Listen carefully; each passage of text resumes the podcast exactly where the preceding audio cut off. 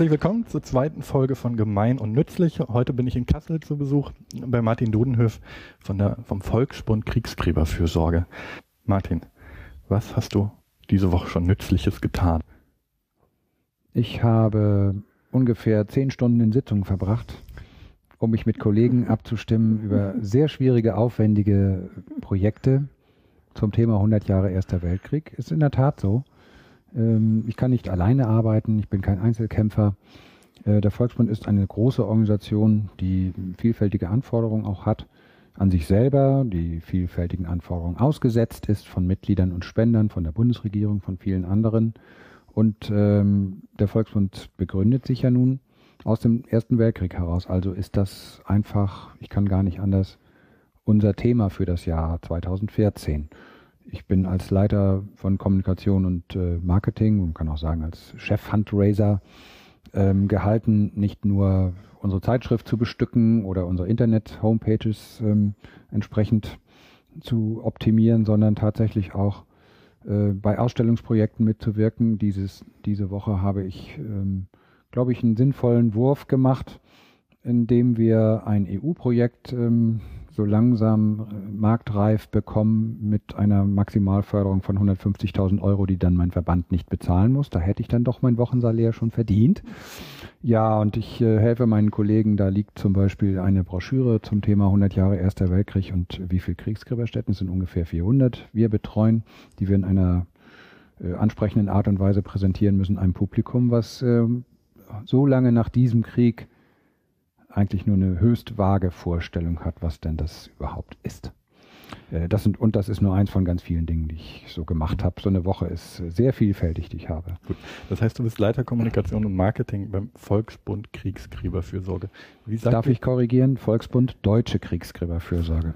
Sehr gut. Und äh, sagt ihr intern einfach Volksbund oder sagt ja, ihr? wir sagen Volksbund. Es gibt auch die Abkürzung VDK die ich bitte zu vermeiden. Jetzt habe ich es leider gesagt.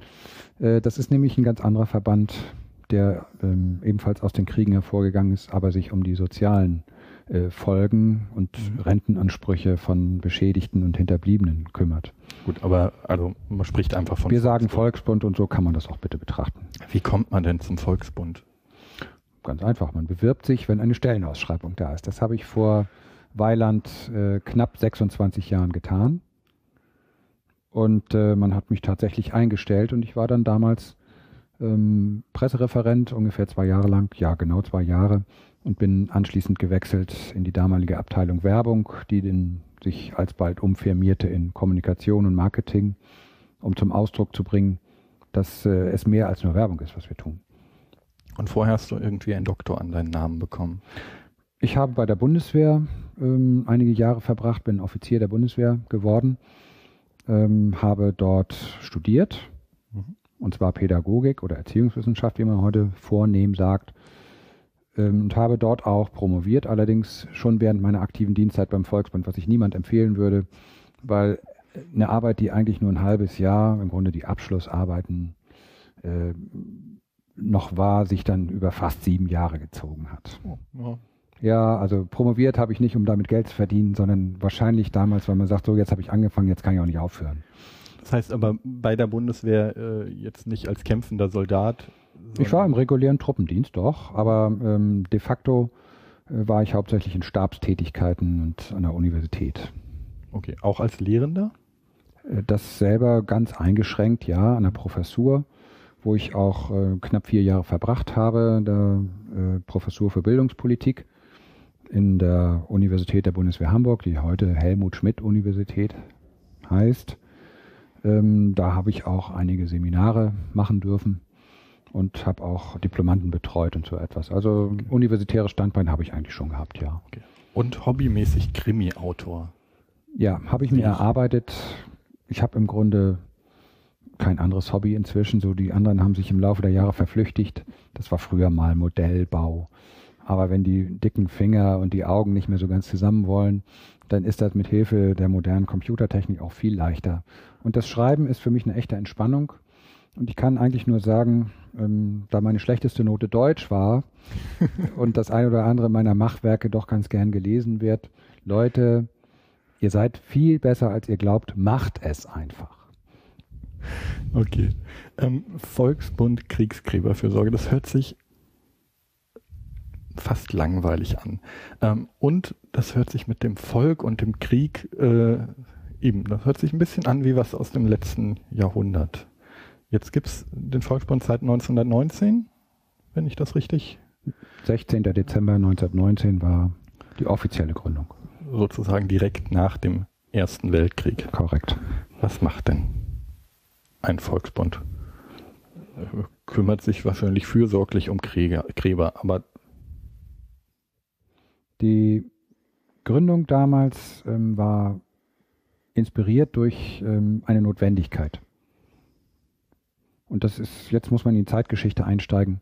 Der Erste Weltkrieg war November 1918 zu Ende. Deutschland war besiegt, die Mittelmächte waren besiegt.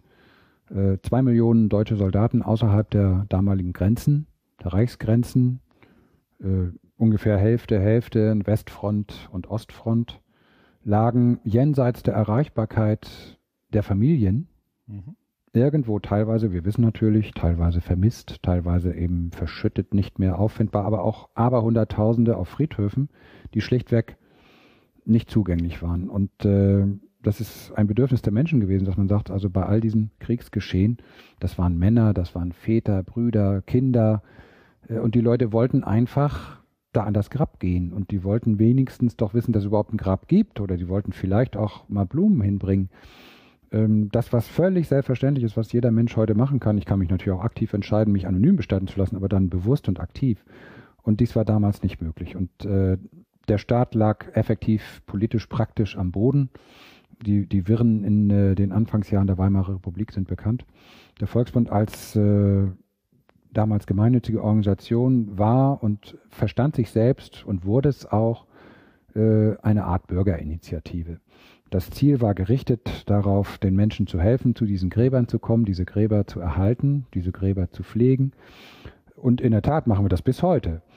Ähm, und zwar auf der Basis der dann später abgeschlossenen Genfer Abkommen, humanitäres Völkerrecht, und auf der Basis von äh, zwischenstaatlichen Abkommen und Vereinbarungen, das sind Kriegsgräberabkommen oder das sind einfach Verbalnoten, ähm, es gibt in, ganz Europa hat Deutschland mit so gut wie jedem Staat ein Kriegsgräberabkommen abgeschlossen, bis auf einen. Das ist erstaunlicherweise unser Nachbarland Tschechien. Warum auch immer. Die haben es noch nicht gebracht. Äh, und in diesem Abkommen wird der Volksbund erwähnt als Organisation, die die praktische Arbeit wahrnimmt, die sich daraus ergeben.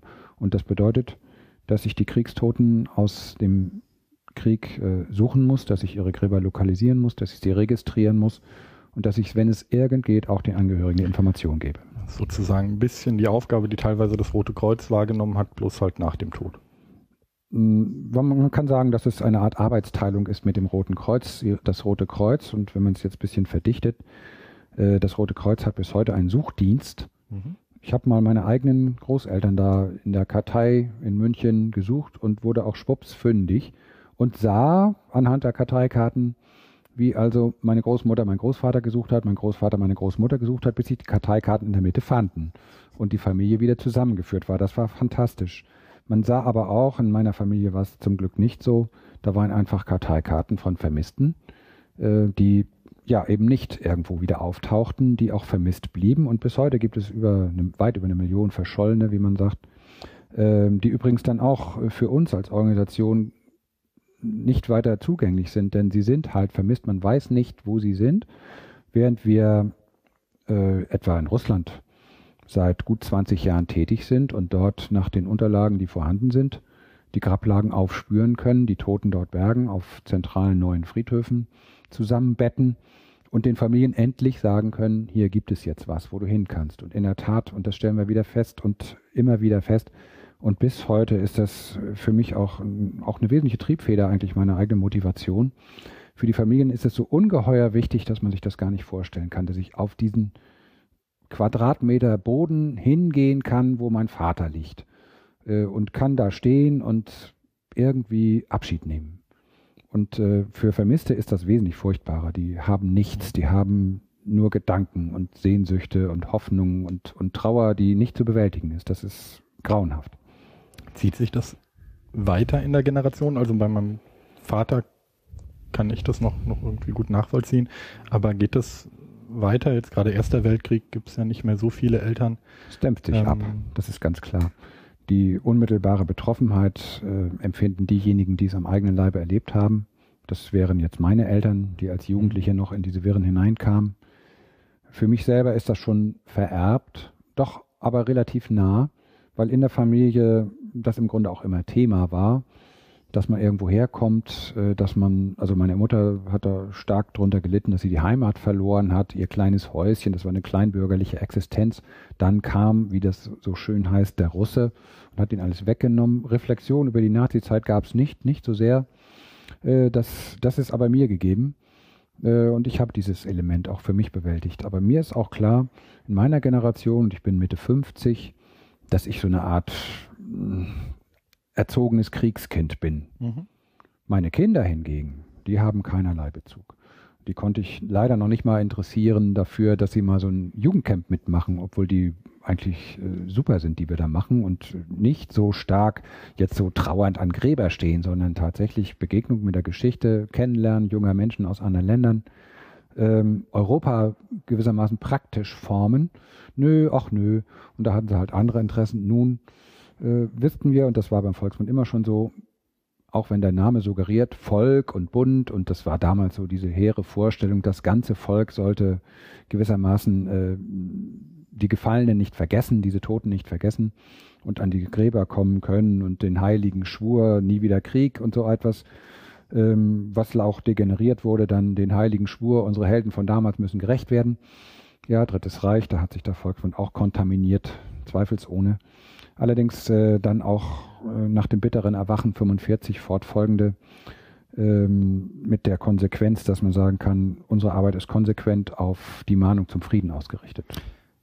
Aber äh, das heißt, wenn wir jetzt in der zweiten, dritten, vierten Generation danach ähm, sind, will der Volksbund äh, trotzdem sozusagen die Gräber der Toten pflegen, äh, den Toten gedenken. Das werden wir. Äh, nicht nur für die Familien. Das ist keine Arbeit, die sich nur auf die Familien richtet. Mhm. Das äh, hat auch, wenn man so will, ich will nicht sagen national, das hat auch einen gesellschaftlichen Hintergrund. Und ähm, die Legitimation ist auch nicht weit hergeholt. Wenn wir feststellen, dass das Europa von heute, und gerade haben wir 100 Jahre Erster Weltkrieg und die Zeitungen sind voll davon, dass manch einer sagt schon zu viel, äh, fundamental aufbaut, jetzt ein bisschen Pleonasmus, ja, ich gebe es zu.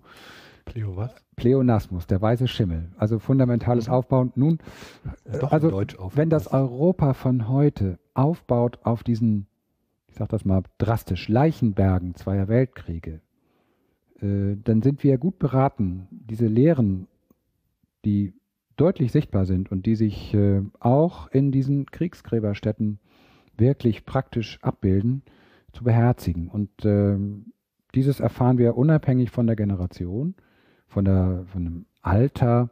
Das ist ein 90-jähriger Kriegsteilnehmer, genau wie ein Nachgeborener wie ich, der mehr gelesen hat und mit Leuten gesprochen hat und ja einigermaßen historisch gebildet ist, bis hin zu jungen Menschen, die eigentlich sagen, ja, was habe ich mit dem komischen Krieg zu tun, die aber unheimlich betroffen sind, wenn sie auch einmal nur sehen, dass da auf solchen Gräberfeldern, ob das jetzt zwei Gräber sind oder 20.000, da so äh, Leute liegen, die gerade vielleicht mal genau das gleiche Alter hatten wie sie, dann fängt die Reflexion an. Aber da heißt, fragt man sich halt, äh, könnte mir das passieren? Aber das ja. heißt, dass der Volksbund da versucht, aus den Kriegsgräbern oder aus den ähm, Friedhöfen äh, dann eher Gedenkstätten zu machen. Friedhöfe sind nicht nur Orte der Trauer, sind auch mhm. Orte der Mahnung, wenn man so will. Und man muss einfach hingehen, dann weiß man das. Das muss ich gar nicht akademisch erläutern.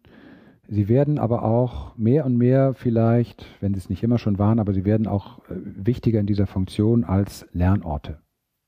Mhm. Dazu gibt es viel zu tun. Das äh, reicht heute eigentlich auch nicht aus, zu sagen, na ja, guck auf diese Zahl von Kriegstoten, das waren alles junge Männer, aber da liegen auch Krankenschwestern, also junge Männer und ein paar Frauen. Und das waren Zwangsarbeiter und das waren die und das waren jene und sonstige. Sondern man muss dann auch schauen, ja, wer waren die denn? Wir stellen ja ohnehin fest, äh, abstrakt lässt sich das Thema nicht gut bewältigen. Abstrakt wird es auch leicht weggewischt. Abstrakt ist es ein Bild, ist eine Seite im Geschichtsbuch. Aber in Geschichtsbüchern oder in den Schulbüchern wird man über Kriegsgräberfürsorge auch nicht viel finden. Das ist ein merkwürdiges Phänomen, dass die Kriege äh, ja stattfinden und furchtbare Opferzahlen genannt werden, aber Gräber findet man da nicht. Also manchmal Massengräber noch. Ja, vielleicht, wenn es ganz drastische Dinge sind, äh, ich sag mal Thema Auschwitz oder was allein in Osteuropa äh, war, diese hunderte, aber hunderte von, von äh, Erschießungs-, von Tötungsorten, die äh, im Grunde heute noch so da liegen. Dennoch, ähm, wenn man, wenn man jetzt das mal einfach so auf das äh, sehr praktische Beispiel der Soldatengräber bezieht, mhm. die sieht man nicht. Also sie sind tabu. Ich denke manchmal, wir haben es auch recht schwer, mit diesem Tabu umzugehen. Und äh, mal witzig betrachtet, äh, derjenige, der Lucky Luke kennt. Lucky Luke, diese Comic mhm. oder äh, Bücher, da gibt es so eine Witzfigur, das ist der Bestatter. Das ist der Bestatter in Schwarz mit seinem Leichenwagen, der geiert. Und da hat er auch einen Geier immer da irgendwie dabei. Der geiert förmlich. Ja, hoffentlich äh, kommt jetzt endlich die Schießerei, da habe ich wieder Umsatz. Und natürlich leben wir übrigens, und deswegen sage ich das auch, äh, wir haben uns solcher äh, Anmutungen zu erwehren. Nach dem Motto, wäre doch schön, wenn wir im Dritten Weltkrieg hätte, hätte endlich wieder was zu tun. Äußerst makaber.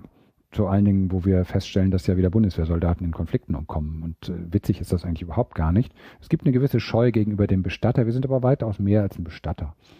Der Bestatter. Ähm, in der Regel ist das ja zurzeit auch eher die Nachsorgeaufarbeitung, also die. Ja, wobei wir das auch tun. Mhm. Ne? Wer gibt denn jetzt, ähm, sagen wir mal, ich habe hier gerade 150 Briefe gelesen von Leuten, die äh, unserem ehemaligen Präsidenten geschrieben haben als Antwort auf seinen Abschiedsbrief und völlig unaufgefordert erläutern, warum sie den Volksmund unterstützen. Da findet man ganz viel äh, diese Gedanken, ja, der hat mir sehr geholfen oder ich hoffe immer noch, äh, dass endlich da was getan werden kann.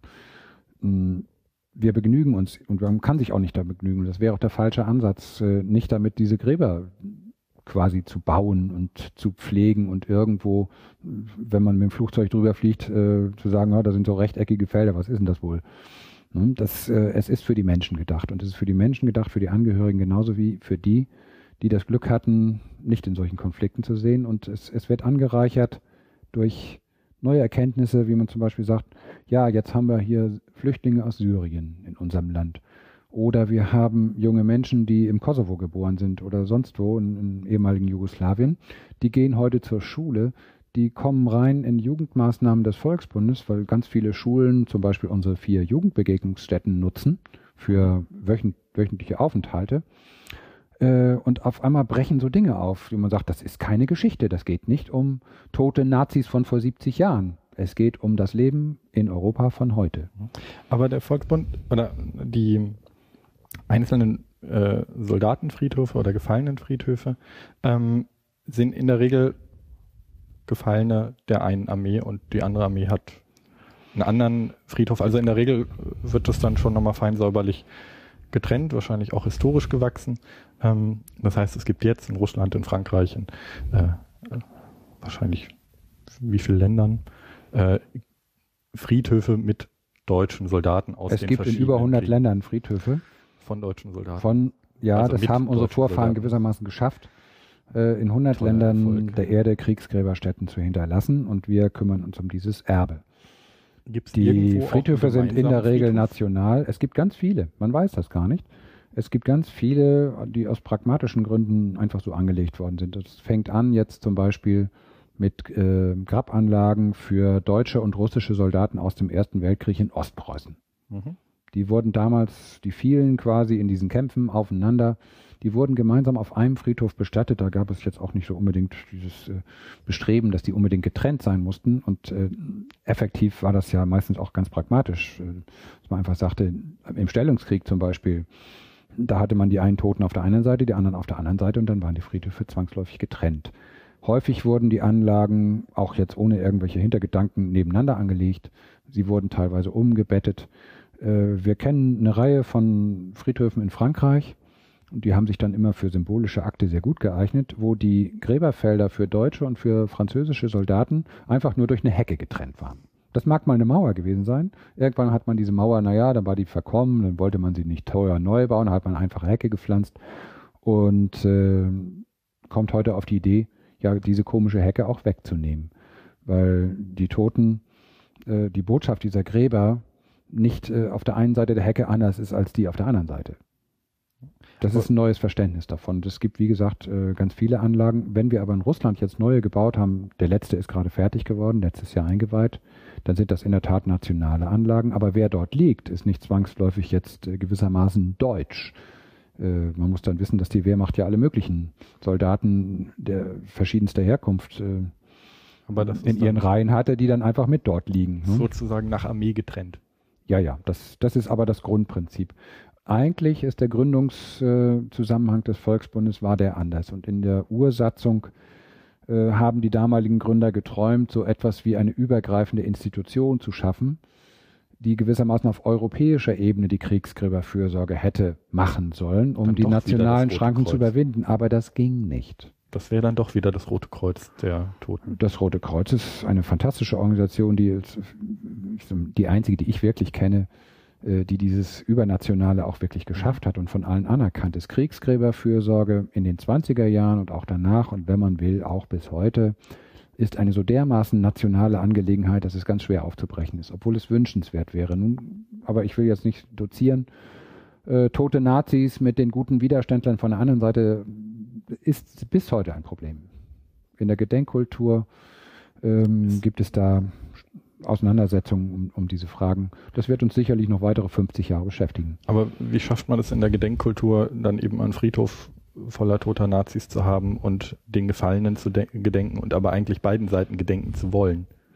Das schaffen das wir, glaube ich, relativ gut. Es wird allerdings auch immer missverstanden. Gehen wir mal in, zum Beispiel nach Italien. Da gab es mal eine Auseinandersetzung um Kriegsverbrecher, die auf äh, einem deutschen Friedhof liegen also die übelsten Mörder waren das, mhm. muss man da wirklich sagen, die irgendwie mit ihren Dienstgraden, das war so weiter nicht bekannt und dann wurde das ruchbar. Äh, und dann gab es einen Aufschrei in der Presse, durchaus verständlich. Aber warum war das so brisant? Weil der normale Italiener, jetzt behaupte ich einfach, dass es den gibt, weil jemand, der äh, heute als Italiener vielleicht verdrängt hat, dass ja unter dem Mussolini-Regime eine ganze Reihe von Jahren äh, Hitler fleißig auch geholfen wurde und sich mehr so in der Rolle, dann waren wir ja auf der richtigen Seite, versteht. Äh, und dann gibt es selbstverständlich die Widerständler, die Partisanen, die von Anfang an gekämpft haben gegen die Deutschen. Die sagen, ja, die Deutschen, also wir ehren unsere Toten, unsere Kameraden, unsere Widerständler, die unter ne, vielleicht die abgeschlachtete Dorfbevölkerung. Wir ehren unsere Toten bis heute. Und die Deutschen da auf ihrem Friedhof, wo jetzt diese drei Mörder liegen, die tun das auch. Wie kann man diese Mörder ehren? Das ist ein grandioses Missverständnis. Wir ehren diese Toten nicht. Das mögen manche nicht gern hören, ich weiß das. Aber, wir ehren nicht. Ehren und Gedenken ist ein gewaltiger Unterschied. Äh, und Gedenken heißt heute auch nicht, man steht devot vor so einem Grab, senkt den Kopf und sagt, ach, die armen Schweine, und äh, sie haben aber für ihr Heimatland gekämpft und verhindert, dass der böse Russe die Frauen vergewaltigt hat. Nein, nein. Das ist ein völlig falsches Verständnis. Gedenken heute heißt, äh, wir denken über die Ursachen nach. Wir denken auch über die Menschen nach, wie sie da hineingekommen sind, wie sie nicht rauskamen, was sie erleiden mussten, auch was sie getan haben. Und ob sie Gelegenheit hatten, sich zu entfernen und äh, unter welchen Umständen es ihnen vielleicht gelungen wäre. Sprich, äh, wir sind aufgefordert, aus diesem Namen auf einem Steinkreuz äh, eine Geschichte eines Menschen zu machen, der verstrickt ist in dieses Geschehen, was weit mächtiger ist als er selber. Ähm, und vielleicht dahinter aufzudecken, inwieweit es einem Individuum möglich ist, sich aus und ich sage ganz bewusst verbrecherischen Zusammenhängen zu lösen. Mhm. Schafft man das? Also schafft man das jetzt, dass das nicht nur in der äh, Bundesgeschäftsstelle so ist? Ich denke mir, das wird jetzt heute wahrscheinlich weniger die Frage sein, aber schafft man das äh, 1947, ähm, wo das Ganze ja noch ein bisschen näher dran war, der, der Volksbund wurde 1947 neu gegründet oder wieder gegründet oder hat sich wieder zusammengefunden. Ähm, wie schafft man dann einen Wiederaufbau ohne Nazis, ohne äh, Heldenehrungskultur, ohne es ist immer alles zur gleichen Zeit da gewesen. Bis heute gibt es Menschen, die im Volksbund organisiert sind, die Mitglieder oder Spender im Volksbund sind, für die das Helden sind, die die Heimat verteidigt haben und an deren Ruf man auch nicht ein Jota verändert haben will. Es gibt die anderen, die sagen, ich kann den Volksbund nur unterstützen, weil er aktive Friedensarbeit mit jungen Menschen macht. Und dieses ganze Nazi-Gedöns und diese Trauer jetzt 70 Jahre danach ist mir eigentlich befremdlich. Selbstverständlich war 1947, wobei ich, ich kann gar nicht genau sagen, an welchem Tag irgendwo diese Wiedergründung passierte. Jedenfalls haben die Westalliierten spätestens 1948 erlaubt, dass der Volksbund als Organisation auch in den westlichen Besatzungszonen damals wieder arbeitete.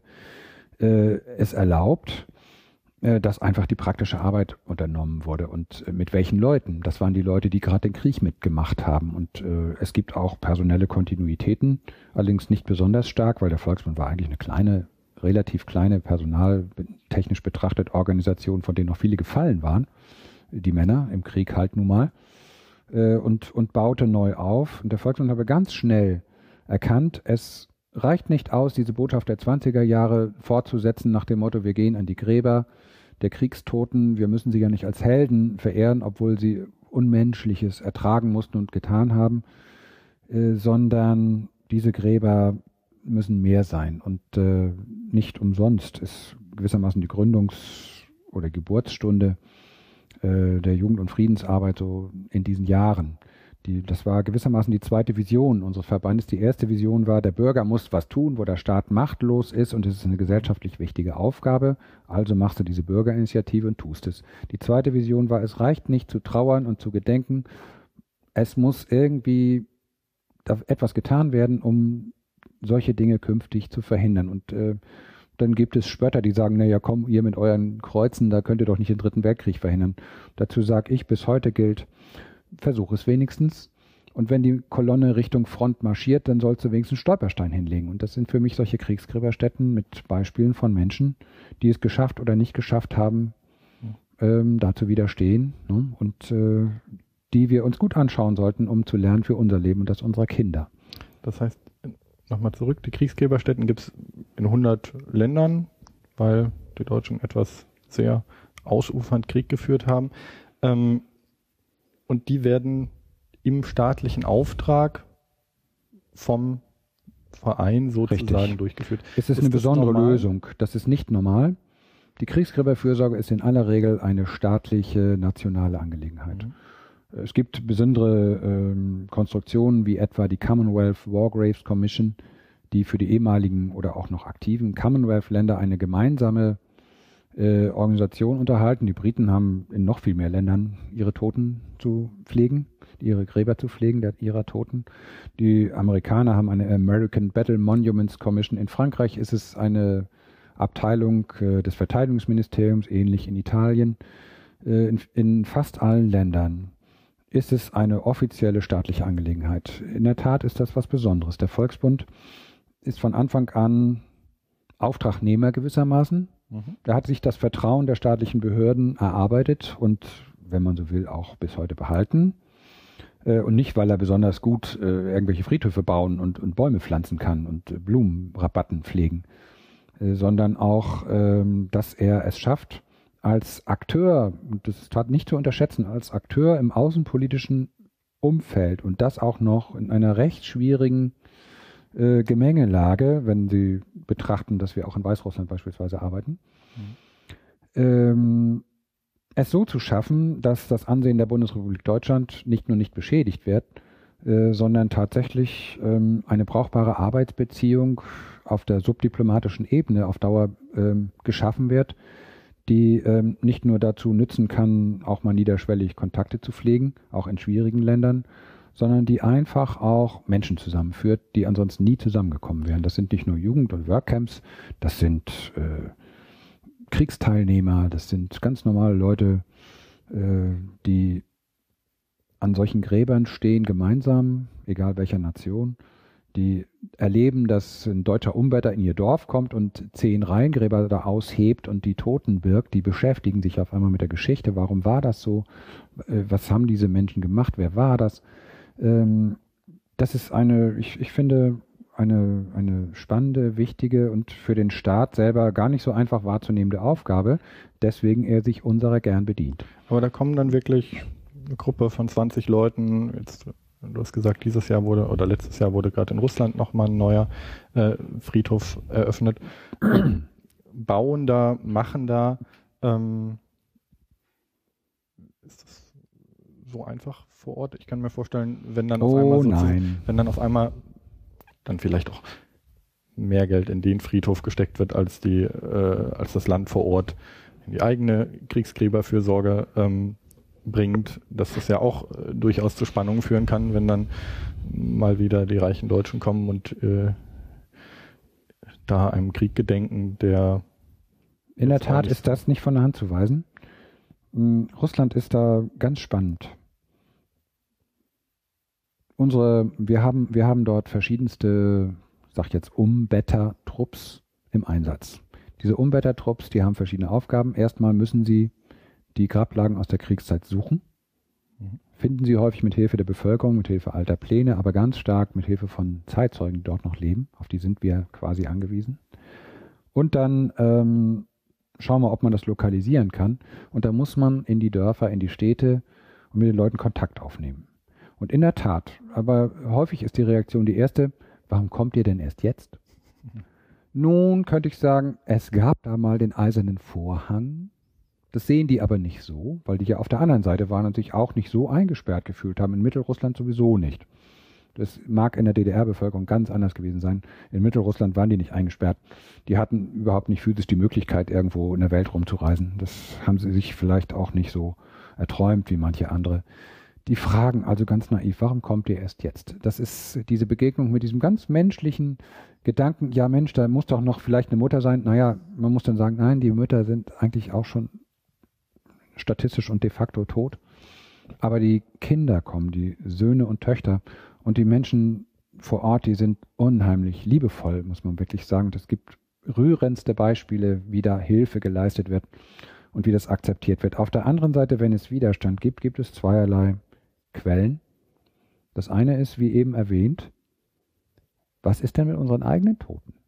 Wenn man jetzt weiß, ähm, dass die Sowjetunion, wie sie Krieg geführt hat, wo der Mensch etwas weniger zählte, das Material, wenn es vorhanden war, naja, äh, den Sieg dann auch zu erfechten half, aber die blieben liegen, wo sie waren.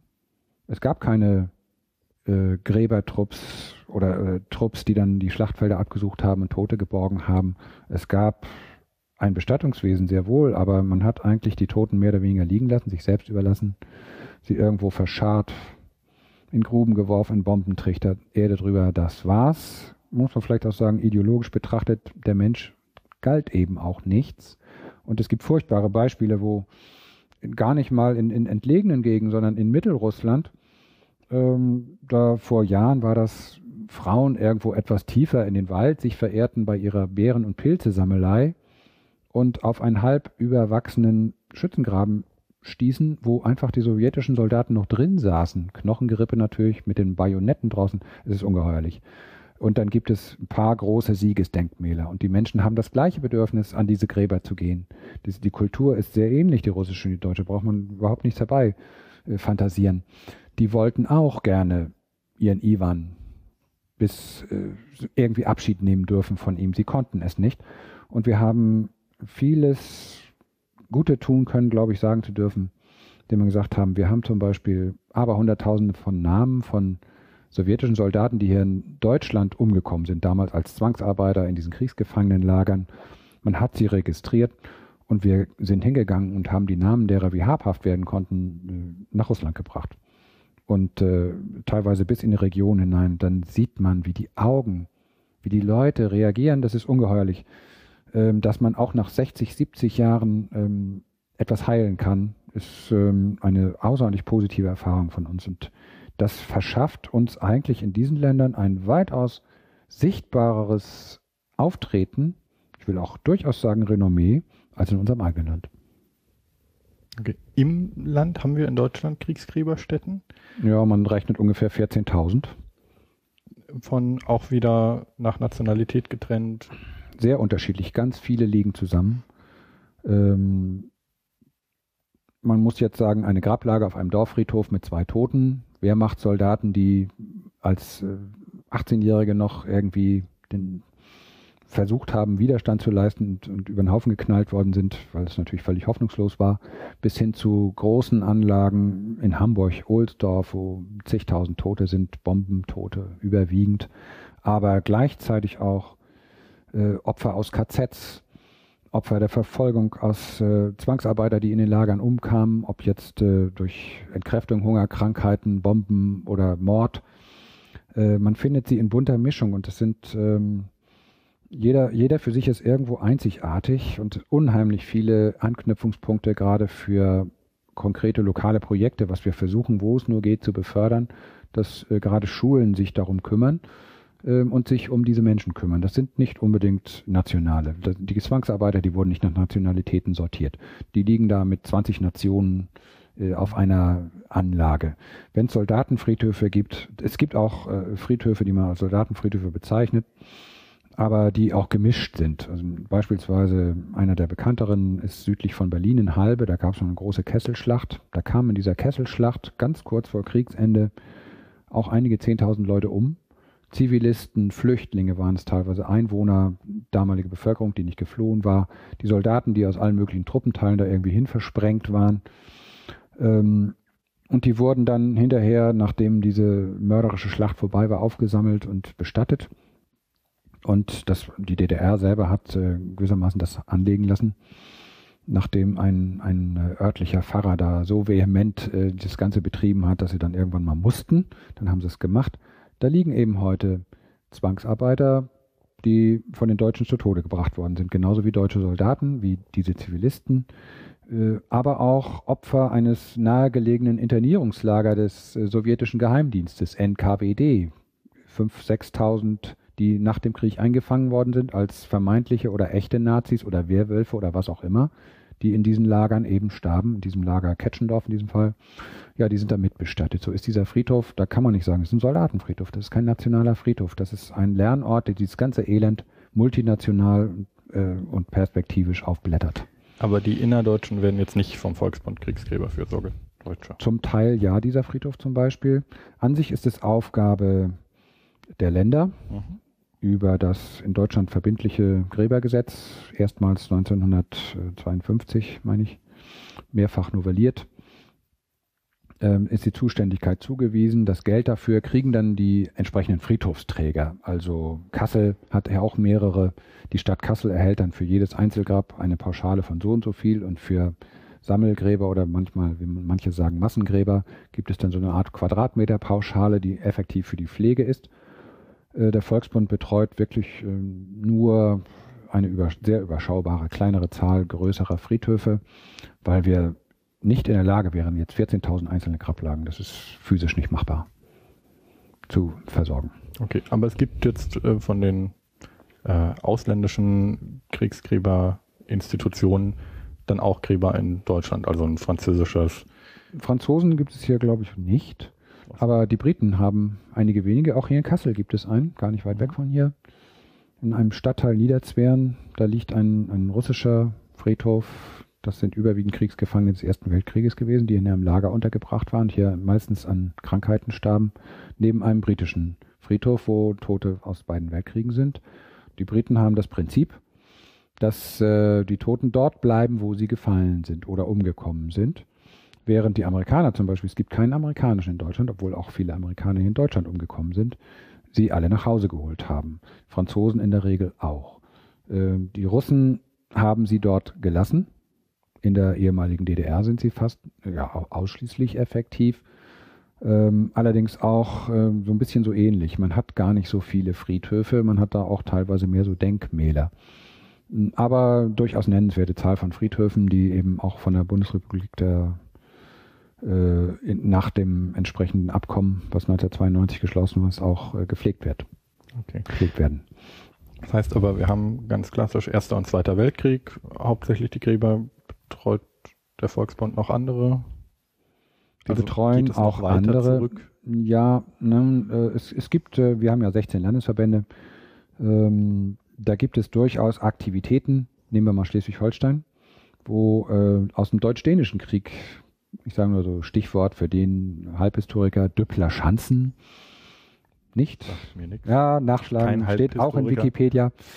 Ähm, wo also oder da, da gab es damals einen, einen Krieg äh, des, des Deutschen Reiches gewissermaßen, ähm, wo Österreich und Preußen beteiligt waren gegen Dänemark. Und man findet dann auch ähm, Tote aus diesen drei Ländern gewissermaßen äh, dort. Und das ist lokal durchaus spannend als Geschichtsprojekt und es gibt aber auch Arbeit zu tun ähm, und äh, darum kümmern sich aber, auch Mitarbeiter des Volksbanks. Aber grob kann man sagen, dass Kriege vor dem Ersten Weltkrieg ähm, einfach auch nicht mehr identifizierbar 1870, waren. 71 gab es den Deutsch-Französischen Krieg. Mhm.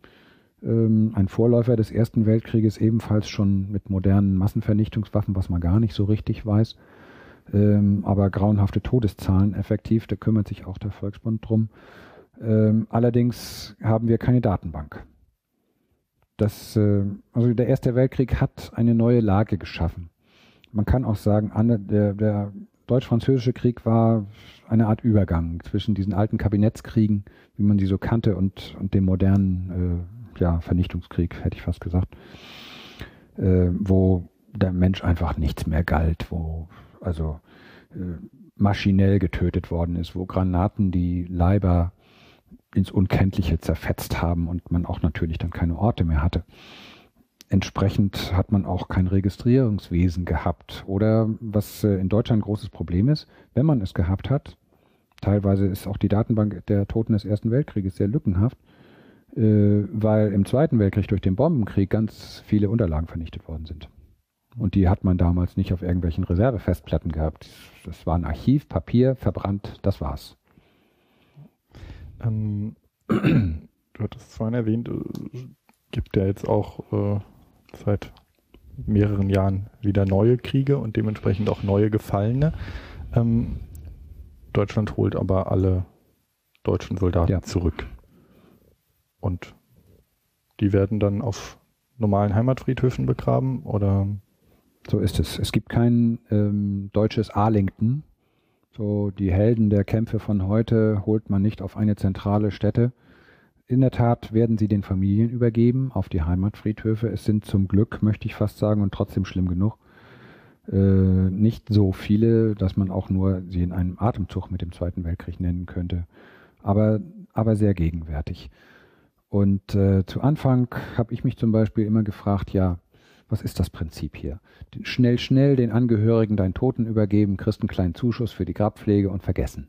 Bloß nicht das Bewusstsein entwickeln, dass auf einmal wieder deutsche Soldaten in Kriegen umkommen. Das hat ja der hinterher erst äh, wegen seiner Doktorei geschmähte äh, zu Gutenberg äh, als erster richtig klar ausgesprochen an prominenter Stelle, ja verdammt, das ist ein Krieg, jawohl. Und genauso ist es. Und bis heute ist das ein Krieg, auch wenn nicht ständig geschossen wird. Äh, man fragt sich, ich frage mich auch selber, ja, wo sind wir da zuständig? Wir fühlen uns irgendwo zuständig, ja. Nur andererseits gibt es ähm, auch Empfindlichkeiten. Die sind politisch bedingt. Wir kümmern uns ja auch um die Gräber der Wehrmachtssoldaten und die Traditionslinie der Bundeswehr zur Wehrmacht ist äh, gekappt. Das wurde, hat man sehr viel früher anders gesehen, aber sie ist gekappt und es gibt da durchaus Bedenken. Dann ähm, ist unsere Organisation selber nun auch bedacht, niemand auf die Füße zu treten und dieses zu aggressiv an sich zu reißen. Ich habe das vorhin knapp angedeutet. Mhm. Ne, so nach dem Motto, ach Gott sei Dank fallen endlich wieder deutsche Soldaten, dann haben wir jetzt ein relevantes gegenwärtiges Thema und können wieder ordentlich Spenden sammeln. Ja, juhu. Äh, Im Gegenteil, ich sage, jeder einzelne von diesen über 50, die in Afghanistan umkommen, es ist furchtbar einer zu viel. Und äh, eigentlich äh, der schönste Tag wäre, wenn man den Volksmund auflösen könnte, weil es überhaupt keine Kriege mehr gibt in Zukunft und keine Angehörigen mehr da sind, dann können wir uns getrost verabschieden. Das wird es nur nicht geben. Bedauerlicherweise, weil wir es ja mit Menschen zu tun haben. Und äh, wir haben uns trotzdem eingemischt. Denn es, es sah damals so aus, damals heißt vor, no, sagen wir mal, sieben, acht, zehn Jahren, fünf Jahren, auch noch. Naja, wir holen die nach Hause, wir geben sie den Familien, Schwamm drüber. Mhm. Und das finde ich unerträglich, denn Eigentlich gehört ein Riesenmahnmal direkt von Bundestag gepflanzt. Der Bundestag, unsere Volksvertretung, hat die Soldaten und Soldatinnen, muss man jetzt ja auch sagen, hingeschickt und die sind im, in unserem Dienst umgekommen und dann versteckt man sie anschließend. Das geht nicht. Das muss ein Pfahl im Fleische sein. Und jeder dieser Einsätze, die beschlossen werden von unserem Parlament, müssen auf sorgfältigst überprüft werden. Und man braucht diese Mahnung und diesen Stolperstein in Form, es mir dieser ganzen Namen von Leuten, die da einfach umgekommen sind, man weiß bis heute nicht so ganz wofür, ich jedenfalls nicht, äh, für den Frieden in Afghanistan, für den Schulbau, für den Brunnenbau, den die Taliban sowieso wiederholen. Nun, aber egal, Privatmeinung. Wir haben dafür gesorgt, das darf ich sagen, dass ähm, auch diese Soldaten ein Recht erhalten, dass man ihre Gräber nicht auflässt. Was heißt auflassen? Auflassen heißt ja, ich sterbe nach 20 Jahren auf einem normalen Friedhof, wird das Grab aufgelassen. Es sei denn, meine Kinder sagen, ach nein, wir zahlen nochmal 20 Jahre. Mhm. Üblicherweise ist so diese, diese Ruhezeit endet nach 20, 25 Jahren, ehe nach Friedhofsordnung. Man hat also die Soldaten, die gefallenen Bundeswehrsoldaten, wollte man ganz gerne behandeln wie Ziviltote. Das geht nicht, finde ich. Denn äh, die Aussage eines Grabes eines in Afghanistan oder woanders umgekommenen Bundeswehrsoldaten ist eine andere als die, ich bin nach im, im 82. Lebensjahr friedlich entschlafen. Äh, das ist äh, eine kollektiv äh, bedeutende Mahnung nach dem Motto, schau, was wir tun in unserem Land und in unseren demokratischen Prozessen, bitteschön. Deswegen haben wir dafür gesorgt, dass unter Beteiligung der Familien wohlgemerkt ähm, diese Gräber auf Dauer zu erhalten sind. Wenn die Familien sagen, ja, wir wollen das, dann muss das so sein, dann muss die Bundesrepublik das eben tun. Und wenn die Familien selber sagen, nö, das wollen wir nicht, so gesehen ist das eine Art Kompromiss, wird das nicht gemacht. Äh, da sind wir, und da haben wir auch viel Zuspruch bekommen von Bundeswehrsoldaten selber, selbst von Nicht-Betroffenen, die sagen, jawohl, das ist ja wohl das Mindeste. Mhm. Und äh, so kleine Dinge noch nebenbei. Okay. Nochmal zusammengefasst, das heißt, die Aufgaben der Kriegsgräberfürsorge sind die Grabpflege, mhm. in der Regel im Ausland, mhm. äh, die Umbettung, mhm. also Suche, genau, Suche, Suche nach den Toten und wir fast 40.000 im Jahr noch finden wir. Immer noch gefunden werden. Ja, ja. Und die Erteilung von Auskunft an Angehörige. Unterstützung für die Familien, richtig. Ähm, das sind sozusagen die praktischen Aufgaben und dann, wenn man sich die Satzung durchliest, äh, kommt dann Gedenken an die Opfer von Krieg und Gewalt, äh, Frieden unter den Völkern erhalten, Würde mhm. des Menschen achten. Mhm. Ähm, das sind sozusagen die ideellen ähm, Ziele. Gedenken an die Opfer von Krieg und Gewalt, das ähm, sind natürlich einmal die Gräber selber. Dann gibt es den Volkstrauertag, das ist sicherlich der am weitesten sichtbare Kern dieses Gedenkens, aber sicher auch bei weitem nicht alles. Aber der wird von euch organisiert? Man kann sagen Land auf, Land ab, von der zentralen Gedenkfeier in Berlin unter Beteiligung der Bundesorgane bis hin zu Klein-Kleckersdorf, sagt da, wo ich geboren bin, in Gammelbü bei Eckernförde, 400 Einwohner, wo immerhin am Volkstrauertag auch 70 Leute sich rund ums, äh, wir sagen, Ehrenmal, so heißt das traditionell, warum auch immer. Äh, und da stehen nur Gedenksteine mit Namen von äh, aus den Kriegen nicht wiedergekehrten damaligen Dorfbewohnern. Da gehen aber auch 70 Leute hin. Äh, und die gedenken heute im Übrigen nicht nur der Weltkriegstoten. Das ähm, habe ich selbst miterlebt und auch ein bisschen befördert. Man sagt, nein, wir erinnern auch an die Bundeswehrsoldaten, die jetzt umkommen oder umgekommen sind, an die zivilen Einsatzkräfte. Äh, ich bin mal irgendwann mal, als ich mal so reden sollte, auch so weit gekommen, dass ich sagte, ja, ähm, man kann an diesem Tag auch gedenken, zum Beispiel Polizisten und äh, Feuerwehrleuten, die für die Gemeinschaft irgendwo hier ihr Leben gegeben haben, auch wenn das natürlich nicht geplant war. Ähm, fand die anwesende Feuerwehr sehr gut. Ich merkte, das ist ein Nerv. Es gibt ein Bedürfnis danach, ähm, seinen Gedanken, seiner Trauer auch Ausdruck zu geben und ähm, was jetzt dieses ganz Letztere betrifft, ähm, wenn man so will, auch eine Art Würdigung noch auszusprechen. das in einem Atemzug mit den Soldaten des Zweiten Weltkrieges, das kann man mir vorwerfen.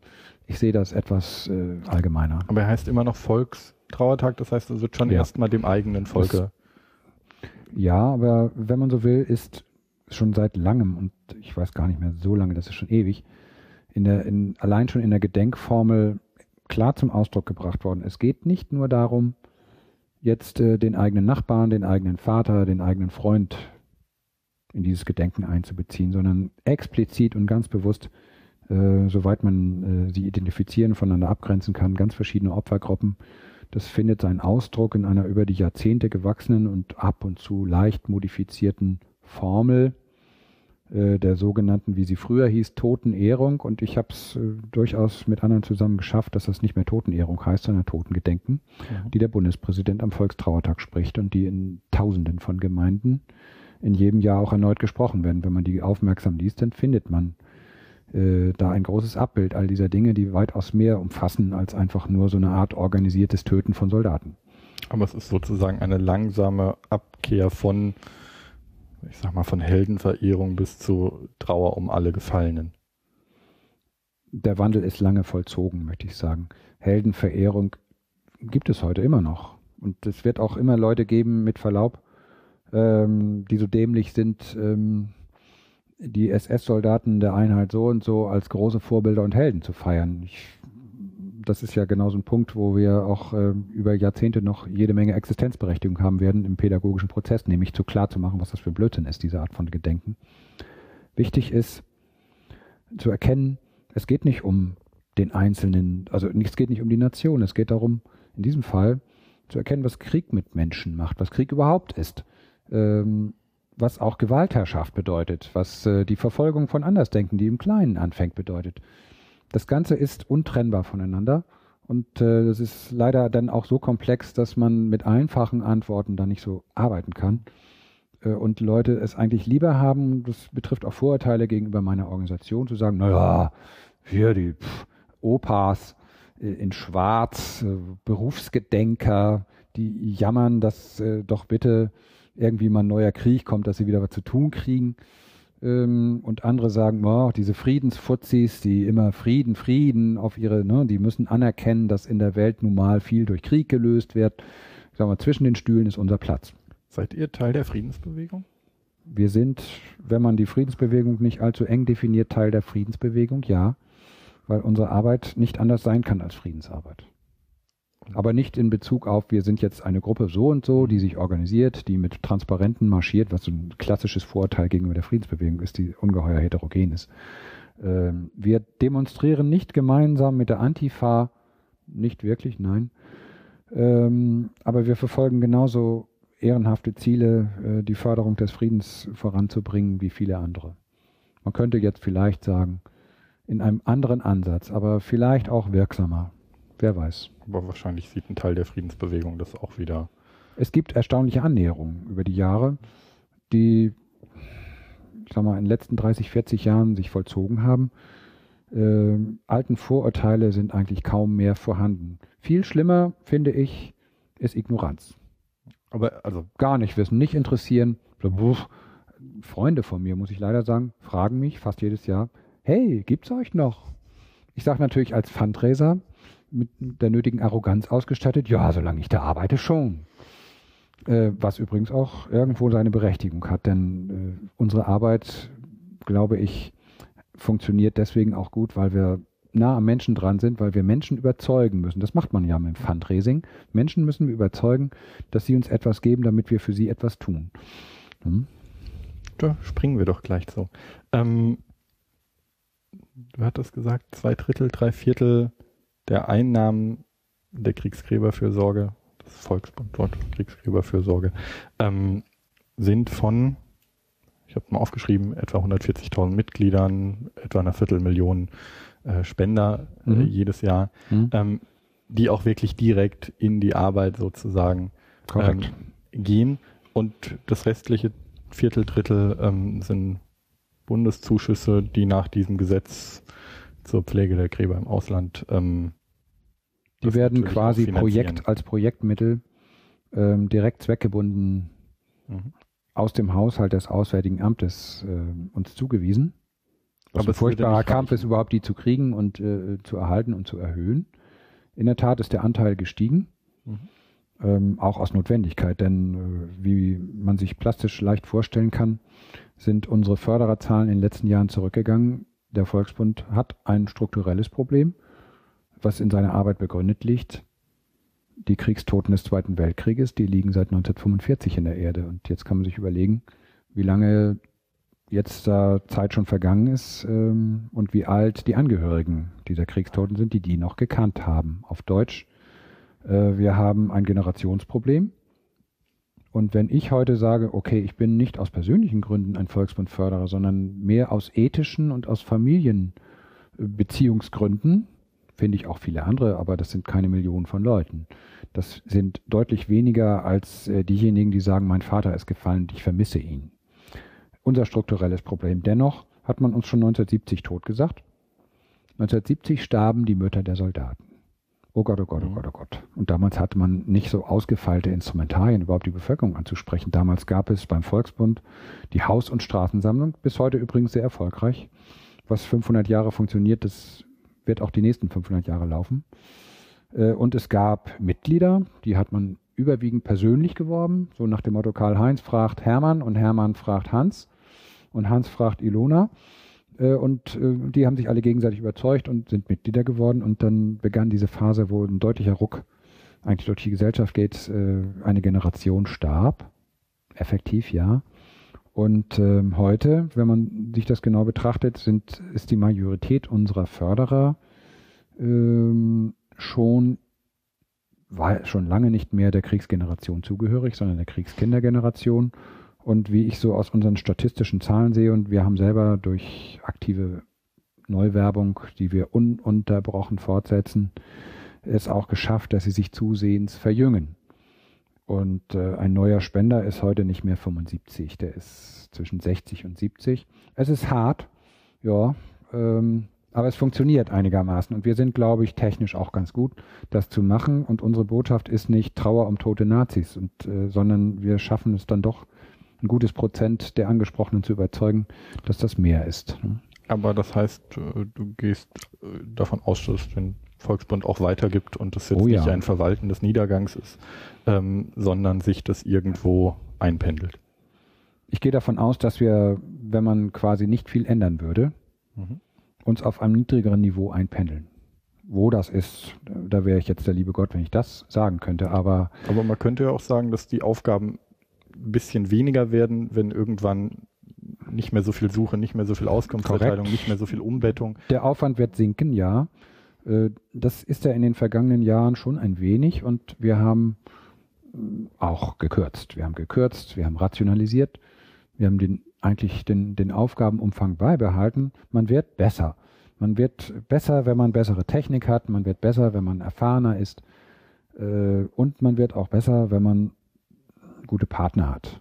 Und äh, ich möchte sagen, äh, in der Bundesregierung, auch wenn es ein zäher Kampf war, haben wir das geschafft, durch eine, glaube ich, gescheite und diplomatisch auch vertretbare Lobbyarbeit äh, Bundestagsabgeordnete davon zu überzeugen, dass es eine staatliche, gesamtstaatliche wichtige Aufgabe ist und dass ein privater Verein wie der Volksbund wenn er vielleicht ein oder zwei Millionen Euro im Jahr an Verlusten erleidet aus seiner eigenen Werbetätigkeit, dass man die dann vielleicht doch mal staatlich äh, kompensiert. Das ist geschehen. Und so, und so konnten wir eigentlich sagen, ja, wir haben uns ohne wesentliche, sagen wir mal, Kennzahlen verändern zu müssen, ohne unsere Arbeit massiv reduzieren zu müssen, in der Tat äh, geschafft, ein Gleichgewicht zu bewahren. Und ich sehe keinen Grund, wieso das in fünf oder zehn Jahren nicht so sein sollte. Na, ihr seid gut vernetzt, ihr habt den Präsidenten. Ja, das kommt dazu. Ihr habt, euer Vorstand ist, war, ist, war oder ist Bundestagsabgeordneter? War Herr Meckel, unser neuer Präsident, war 20 Jahre Bundestagsabgeordneter. Genau, der, der vorige war. Blenden vernetzt, setzt auch andere Schwerpunkte, mehr Richtung Gedenkkultur. Genau, also der vorige Präsident mhm. war Bundestagsabgeordneter der CDU, der jetzige Präsident war Bundestagsabgeordneter der SPD, wenn ich das richtig. Äh, Reinhard Führer war in Berlin Abgeordneter der CDU. Wobei das, ich sag jetzt mal, mehr Zufall ist. Da gibt es nicht so nach dem Motto, es muss immer abwechselnd ein CDU und SPDler sein. Das ergibt sich eigentlich mehr aus der, aus der Erkenntnis, dass wir äh, nicht nur Galionsfiguren. Also Präsidenten sind mehr als Galionsfiguren. Das sind die Cheflobbyisten. Das sind diejenigen, die quasi auf der obersten äh, bundespolitischen Ebene auch den Draht haben müssen, um immer klarzustellen, wir brauchen nicht viel Geld vom Staat. Es ist lächerliche Peanuts sind das im Vergleich zu dem, was. Man könnte ja eh sagen, es ist ähm, eine gesetzlich geregelte Aufgabe. Freilich könnte ich auch sagen, was jetzt die rein technische aber Materie dann, betrifft. Aber dann wird das eine Behörde machen.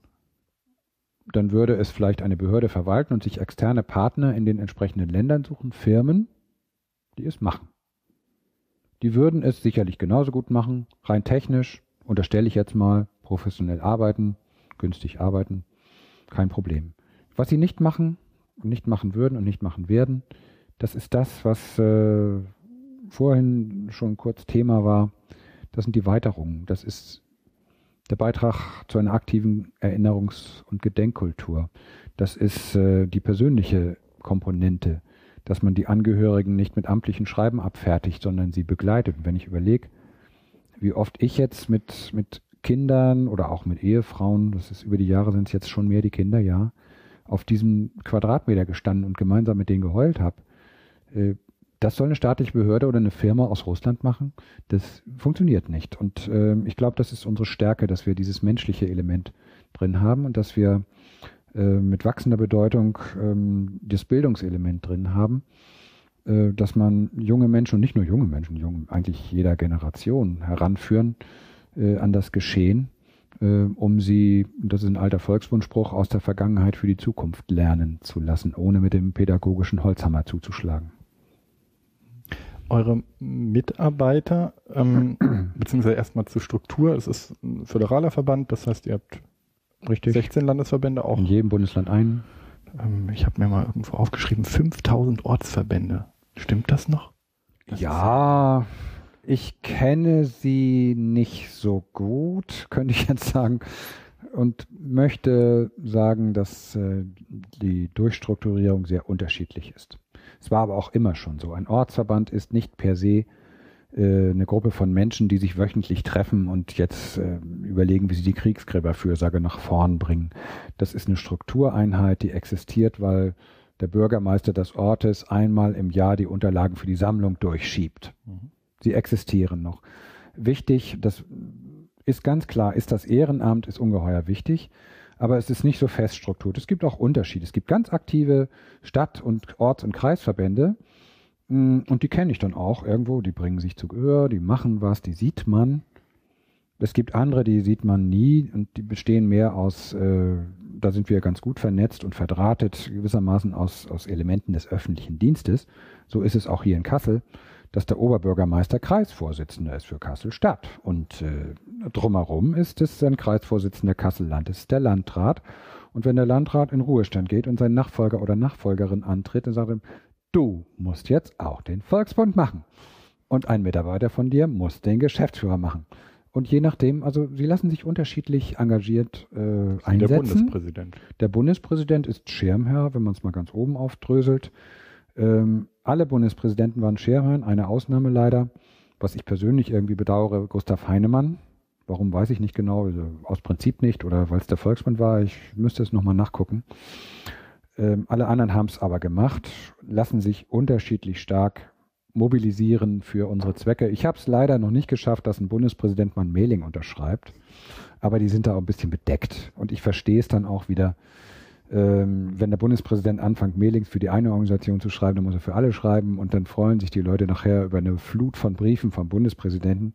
Die wahre Bundespräsident, die, die ist so kostbar, die darf man sicherlich nicht in Millionen Werbebriefen verschleudern. Aber das ist bedeutend und wir sind äh, auch in den Bundesländern gut aufgestellt.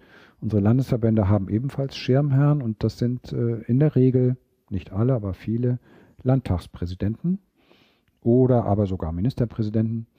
Äh, dem Kaliber sind die angesiedelt. Und wir sorgen auch dafür, dass wir die regelmäßig informieren, dass die wissen, was wir tun, äh, wofür sie stehen und dergleichen. Und selbstverständlich hilft das schon ein wenig bei der gesamtpolitischen Lobbyarbeit, ja. Aber es gibt auch das einfache Ehrenamt. Das gibt es, weiß Gott. Und äh, das fängt beim einfachen Sammler an, der sich einmal im Jahr bereitschlagen lässt, jetzt mal von Haus zu Haus zu laufen, bis hin zu Leuten, die jedes Jahr ganz viel machen, die örtlich was organisieren, Leute, die äh, mit Gleichgesinnten zusammen, ich weiß, im Saarland zum Beispiel gibt es eine sogenannte Rentnerband. Das sind pensionierte Handwerker und tüchtige Leute, die sagen, wir wollen hier nicht einfach vor der Fernseher, vor der Glotze verblöden. Äh, wir wollen was Sinnvolles machen. Wir helfen dem Volksbund bei der Erhaltung von Kriegsgräberstätten und mit unseren fachlichen Fähigkeiten, die nicht durch den Ruhestand einfach äh, verloren sind, reparieren wir Mauern und Tore und Gebäude und Dächer und ich weiß nicht was, was sonst viel Geld kostet äh, und machen was. Und äh, andere wiederum, äh, in der Jugend zum Beispiel, äh, haben sich sogenannte Jugendarbeitskreise seit ewigen Zeiten schon geformt. Das sind junge Menschen, die so aus den, früher hießen die Jugendlager, heute Neudeutsch Workcamps, äh, aus diesen in den Ferien in der Regel stattfindenden mehrwöchigen äh, Arbeitsaufenthalten im Ausland äh, zusammengefunden haben, um hinterher weiterzumachen. Einige von denen sind in Vorstände aufgerückt sind da ganz aktiv. Äh, andere ähm, machen praktische Gräberpflegearbeit oder werden, so wie man auch so sagt, Teamer, also betreuen jetzt Jugendgruppen und bringen die selber an die Friedhöfe, machen interne Weiterbildung, kümmern sich um Fragen der Geschichte. Das ist ein, ein recht vielfältiges ehrenamtliches Leben was äh, mit Sicherheit immer sorgfältig betrachtet werden muss, weil es von Personen abhängig ist, die kommen und gehen. Und gerade bei jungen Leuten ist es halt so, die haben ihren Lebensmittelpunkt mal hier, dann gehen die studieren, dann sind sie weg. Ähm, Im Grunde ist äh, diese ganze, wenn man so den Volksbund als ruhigen, glatten, großen See betrachtet, ist unter der Oberfläche eine unheimliche Dynamik. Woher kommen äh, Jugendliche oder wie kommen Jugendliche zu so einem Workcamp? Du hattest vorhin erwähnt, es ist nicht ganz so leicht, auch die eigenen Kinder da mal hinzufragen. Ähm, ich hätte jetzt auch andere Workcamps, die mir eher einfallen würden. Na freilich. Ähm, die Konkurrenz schläft nicht. Die ist groß und wir sind auch nicht der Marktführer, was das betrifft. Äh, ich glaube sehr viel, ich weiß es nicht ganz genau, ich bin jetzt auch nicht so vom Fach, was das betrifft, äh, beruht schon auf Mund-zu-Mund-Propaganda zum einen.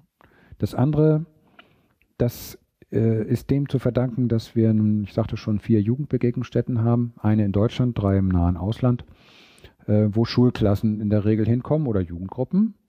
Ähm, und junge Leute durch diesen Kontakt, der mal kurz ist, auch mal eine Woche ist oder zwei Wochen, äh, Interesse an diesem Thema bekommen und natürlich auch vor Ort die Möglichkeiten haben, wir haben da eigenes pädagogisches Personal, was mit den Gruppen arbeitet. Ja, die Lehrer können die quasi abgeben und sich einen lauen Lenz machen, was die nicht tun, sondern mitarbeiten. Ähm, gewinnen Interesse und sagen, ja, ich will eigentlich gerne mehr machen. Und heute ist es leichter geworden als früher, muss man dann auch sagen. Ich habe ja dieses wunderbare Facebook. Ähm, früher war das so, und ich bin oft Zeuge gewesen, äh, da trifft sich eine junge Britin mit einem jungen Russen, 3000 Kilometer voneinander entfernt, wohnen die in so einem internationalen Workcamp des Volksbundes und natürlich schnackselt das irgendwie, ist ja nun mal so in dem Alter. Oh, und dann diese Tränen zum Abschied. Ist es das Grauen? Ist es so furchtbar? Ich sage, was tun wir diesen armen Leuten an? Eigentlich dürfte man die gar nicht zusammenbringen. Die leiden ja nur. Heute haben wir Facebook und über 4000 junge Menschen, die ziemlich konstant äh, als äh, sogenannte Fans in diesen Facebook, in dieser Facebook-Community sind. Da tun wir gar nicht so viel. Die machen selber.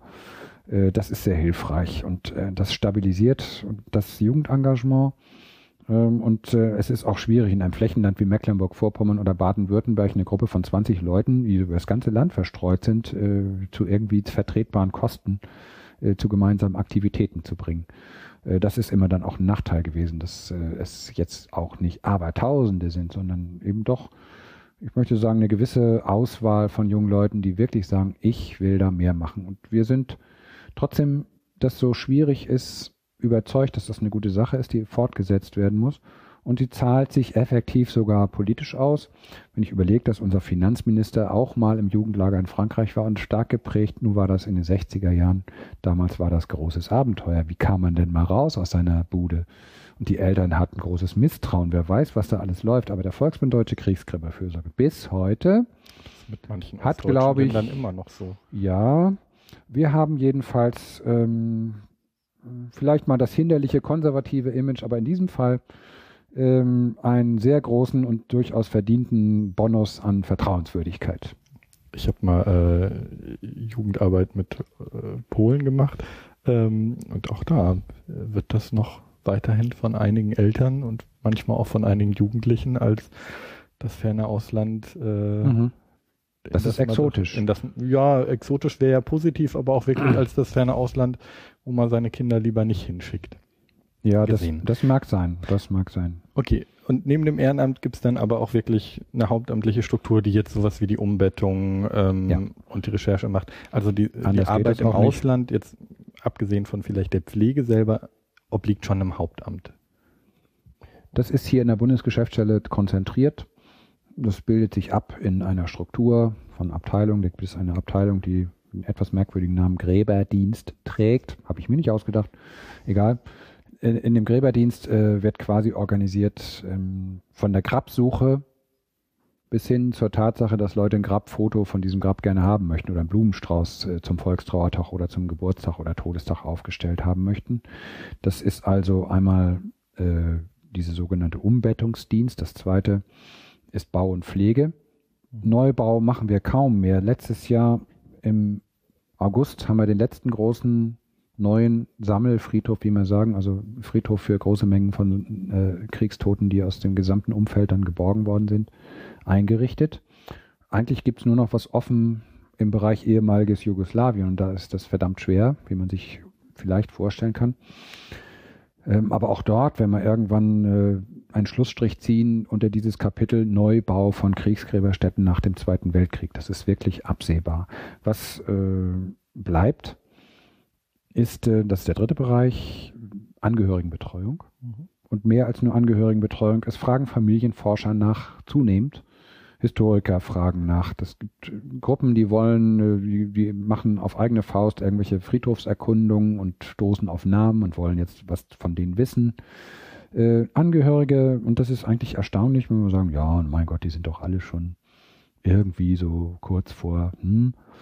Ja, wenn ich dann aber schaue, dass wir ungefähr 30.000 postalisch nutzbare, richtig gute für Spendenwerbung natürlich exakt und wunderbar einsetzbare neue Adressen bekommen, und das sind wirklich die schon nach Abgleich und so weiter, äh, und dieses äh, eigentlich nicht abnimmt, und jetzt tatsächlich, jetzt kam eine, eine, eine Online-Ableger einer Tageszeitung auf uns zu, sagten, ja, wir bauen da was auf, jetzt Thema 100 Jahre Erste Weltkrieg, da sind wir auf Volksbund gestoßen, auf diese Gräbersuche, die man online ja machen kann. Das heißt, sie geben jetzt den Namen des Großvaters ein, wenn sie den möglichst bitte schreibweise exakt vielleicht noch das Geburtsjahr haben und äh, auf einmal leuchtet am Bildschirm ist, ja, der ist äh, gefallen so und so, bestattet da und da. Es ist für die Leute eine erstaunliche Erfahrung. Und äh, die Journalisten stellen fest, hey, das ist ja ein ganz guter Service. Ähm, können wir mehrfach bestätigen. Manchmal frage ich mich, warum sie nicht alle kommen. Aber wir schauen halt mal. Ja, das ist also die praktische Struktur. Da wird sehr viel geleistet. Da, da geht auch das meiste an Geld hin. Das ist ganz klar. Und ich meine, wir betreuen 832 Kriegsgräberstätten in 45 Ländern, äh, teilweise mit Partnern, teilweise alleine. Ähm, und in 55 Ländern, weil ich von 100 sprach, ähm, betreuen das, weil das häufig kleine Anlagen sind. In Australien gibt es einen Friedhof, in Indonesien gibt es einen Friedhof. Das läuft dann über eine diplomatischen Auslandsvertretung. Die Botschaft kümmert sich irgendwie mit drum. Kulturattaché oder Verteidigungsattaché hat das unter seiner Ägide.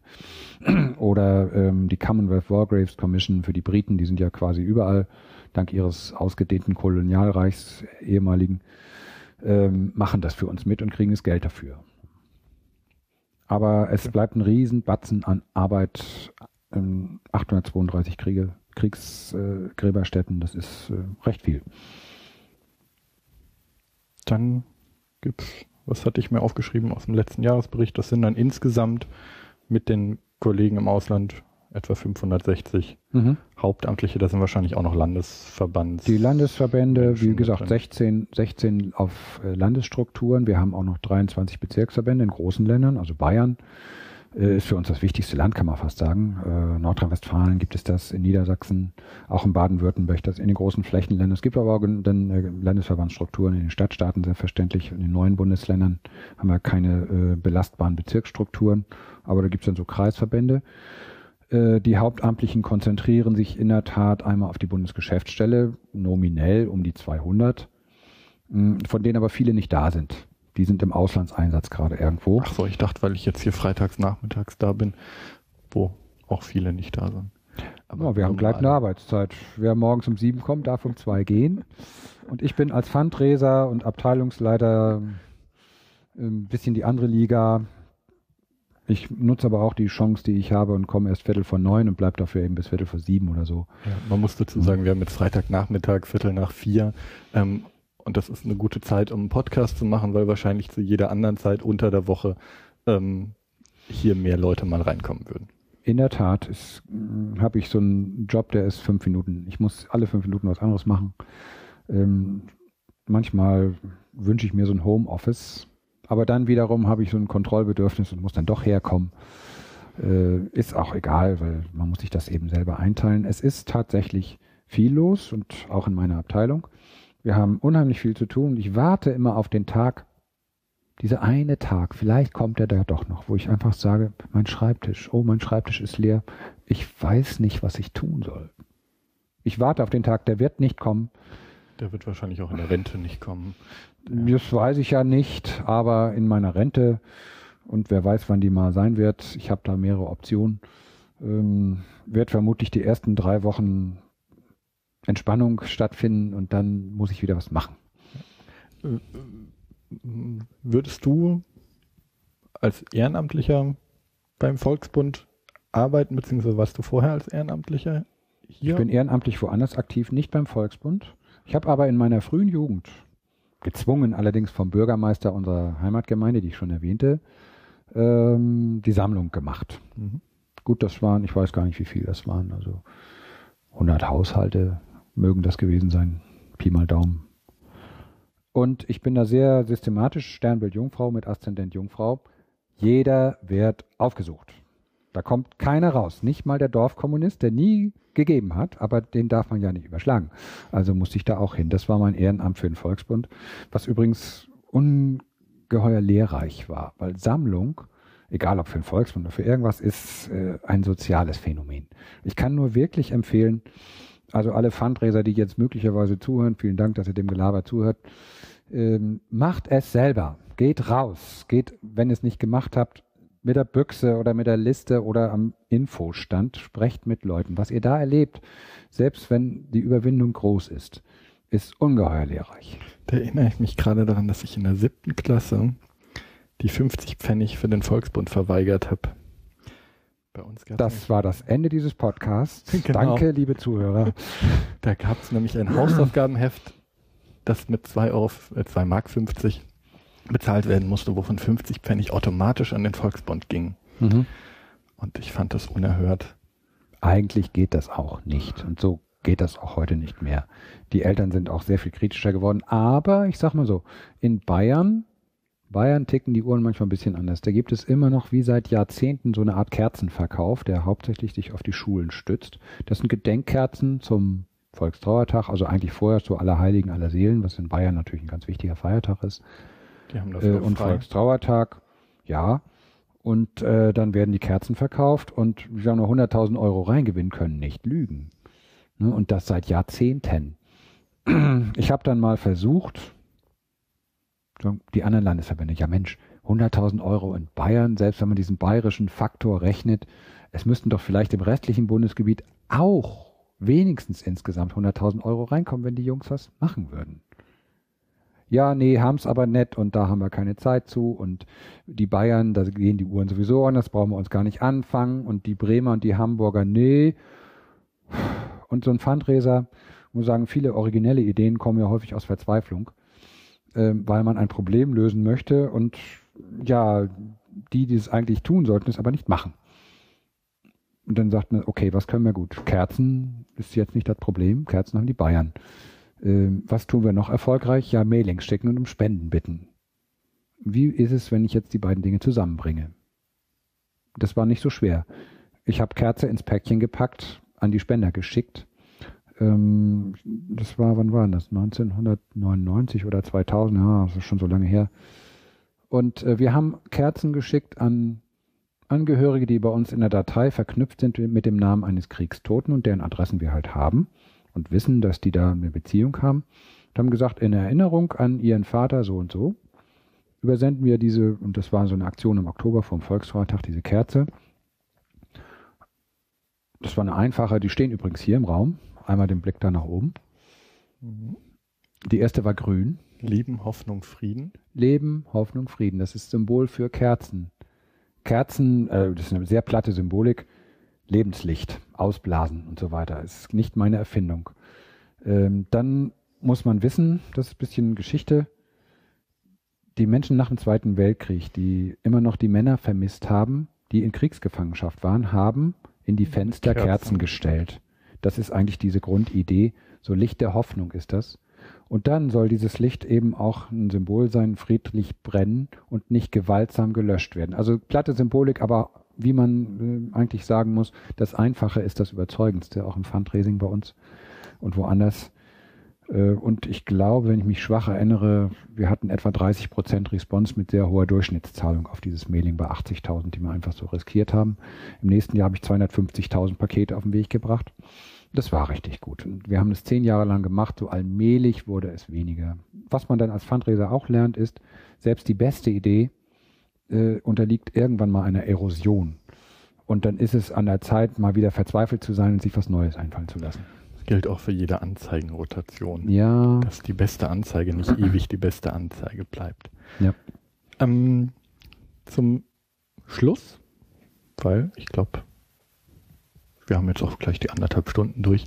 Ähm, vergeht die Zeit dann doch immer schneller. Ähm, ich weiß nicht, ob du die Frage beantworten kannst, darfst oder willst, ähm, aber ähm, was würdest du gerne noch mit dem Volksbund machen?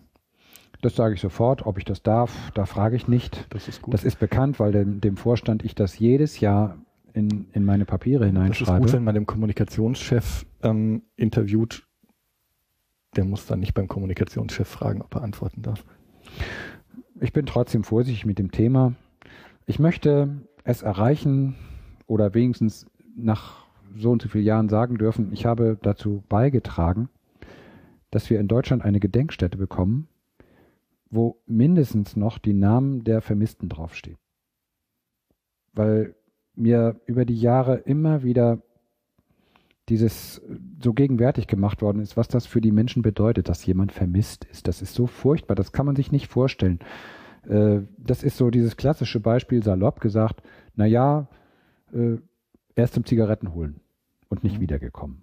Dann ist so eine Frau da, so das Bild haben wir ja dann so, der Mann ist zum Zigarettenholen, der ist einfach abgehauen, der Kerl, der hat eine neue Existenz aufgebaut. Sie weiß nicht, was ist.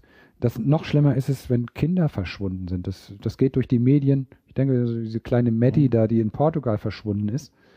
Ja, durch die Medien Jahre um Jahre, die, das ist ein grauenhaftes Leiden an dieser Ungewissheit. Die Leute kommen damit klar, dass jemand umgekommen ist, dass er, selbst dass er ermordet worden ist, kommen die mit klar. Sie finden sich in irgendeiner Weise damit ab, aber nicht damit, dass sie vermisst sind. Und wir brauchen in Deutschland einen Ort, wo man da hingehen kann. Und auch wenn es die Enkel sind, die brauchen diesen Ort.